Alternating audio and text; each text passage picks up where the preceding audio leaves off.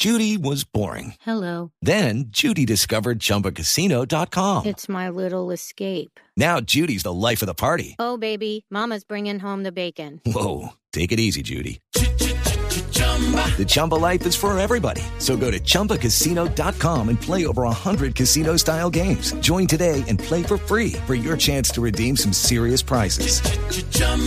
ChumbaCasino.com.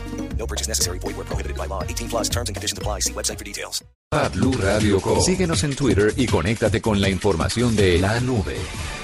W, hoy se dio a conocer una noticia que puede ser muy grave y es que mm, resulta que el Departamento de Ciberseguridad de Estados Unidos emitió un comunicado donde contaba que los desfibriladores cardíacos de una marca que se llama Medtronic tienen una falla muy grave de seguridad y que podrían ser hackeados fácilmente. Han alertado a las personas que tengan este tipo de dispositivos en el corazón y les han eh, obviamente sugerido ciertas eh, técnicas para mantener el control de los monitores en forma doméstica, no conectar los dispositivos de puertos USB u otras conexiones de carácter física en dispositivos de control no oficiales, en fin, una cantidad de sugerencias para las personas que tienen estos dispositivos en el corazón porque es un poco jugar con la salud. Los monitores estos de Meditronic se conectan en forma inalámbrica a los implantes cardíacos y un hacker puede acceder a estos dispositivos y tomar control de ellos. La falla tiene una gravedad equivalente de 9.3 puntos en un registro máximo de 10. O sea, esto es para hackers dummies. Sí, exacto. La investigación la hizo una empresa llamada Clever Security a principios del año pasado, pero pues ya hoy eh, el Departamento de Ciberseguridad de Estados Unidos, como le contaba, emitió el comunicado alertando sobre el tema. Por eso hemos invitado el día de hoy al doctor Jorge Reynolds Pombo. Él es ingeniero electrónico, dirige el Departamento de Investigación en Electrónica y Nanotecnología de la Clínica Shayo y nos va a contar un poco sobre su percepción sobre, sobre este tema, porque Meditronic aceptó el fallo en sus dispositivos, pero dicen que tampoco es tan grave y que tampoco estaría en riesgo la salud de las personas porque no es que puedan tomar totalmente el control del paciente. Primero que todo, doctor Jorge Reynolds, con las buenas noches y bienvenido a la nube. Este desfibrilador es lo mismo que un marcapasos. Buenas noches y bienvenido. Buenas, muy buenas eh, noches. Es un gusto estar con ustedes, con los radio oyentes. Efectivamente, eh, hay que principiar porque el corazón es un sistema eléctrico, totalmente eléctrico, el cual eh, para la implantación de un marcapaso, eh, lo que hace el marcapaso es sencillamente producir un pulso eléctrico que por varias razones se ha deteriorado o no es funcional en el corazón humano. Esa es eh, la, función del marcapaso. Y eh, a esto hace más o menos 30 eh, años entraron a funcionar los desfibriladores que van dentro del mismo elemento de los marcapasos. Así es que esto ha salvado millones de millones de vidas. Eh, y hoy día, pues, eh, dadas las condiciones de eh, la tecnología, de la misma sofisticación de los marcapasos y de los desfibriladores, se han vuelto posiblemente, posiblemente vulnerables a que puedan ser hackeados o pueda eh, entrar algún sistema que pueda controlar ese funcionamiento. Hasta ahora no ha sucedido. Entonces esto es una cuestión hasta ahora prácticamente preventiva y no eh, curativa de un problema que puede suceder. Doctor, eh, hay una, para explicarle a la gente cómo funciona, eh, hay dos elementos dentro de este circuito, de este sistema. Uno es el que está implantado, que es el que le suministra la corriente al corazón en caso de fallo, que es el desfibrilador propiamente dicho, y el que está afuera, que es un monitor. La comunicación entre ellos dos es la que se puede ver afectada, pero ¿hasta dónde puede llegar eh, un ataque, por ejemplo, de alguien que quiera jugar o que quiera meterse al monitor?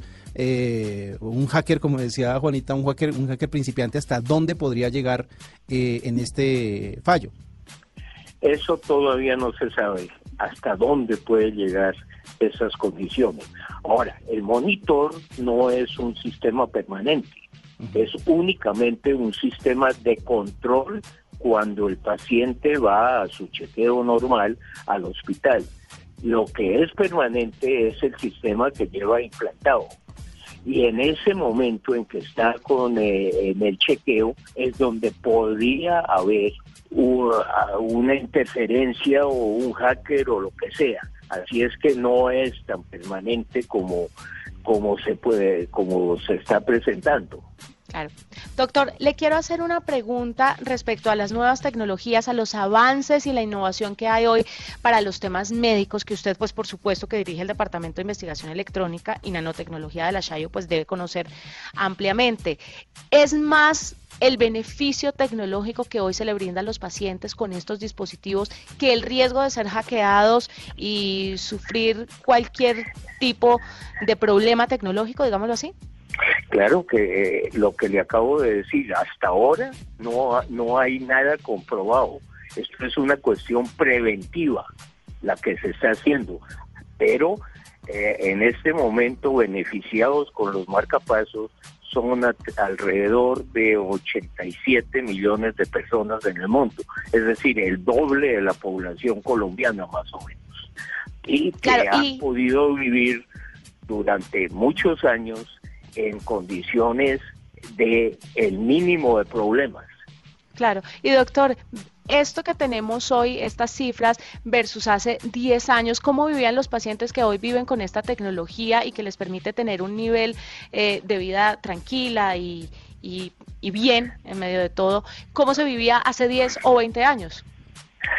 Mire, hace 60 años que yo hice el primer marcapaso, lo, lo diseñé, lo construí, se implantó en el mundo.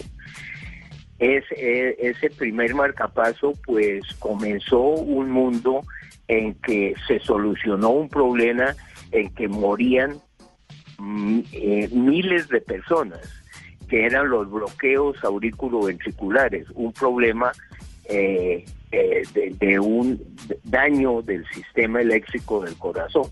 Entonces, esto eh, principió ya a volverse algo internacional y hoy día pues el bloqueo aurículo ventricular es totalmente eh, eh, solucionable el problema y puede vivir muchísimos años el paciente. En todo caso, los beneficios de los, de los desfibriladores implantables pues son inmensos en comparación de una hipótesis en que pueden ser hackeados. Probablemente el 60% de los marcapasos que se implantan en el mundo son de marca Medtronic.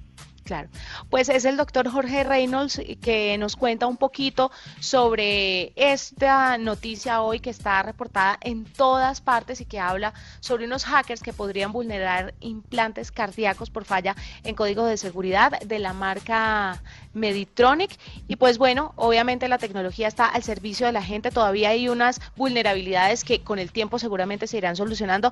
Doctor Jorge, gracias por estar con nosotros, por aclararnos un poquito eh, la parte médica de este asunto y esperamos seguir en contacto con usted para eh, futuros temas. Sí, esa, esa era una de las, eh, de las conclusiones finales. Así es, así que pues bueno, ya se dieron cuenta del fallo, ya se dieron cuenta de qué deben prevenir y seguramente van a empezar a trabajar alrededor de esto.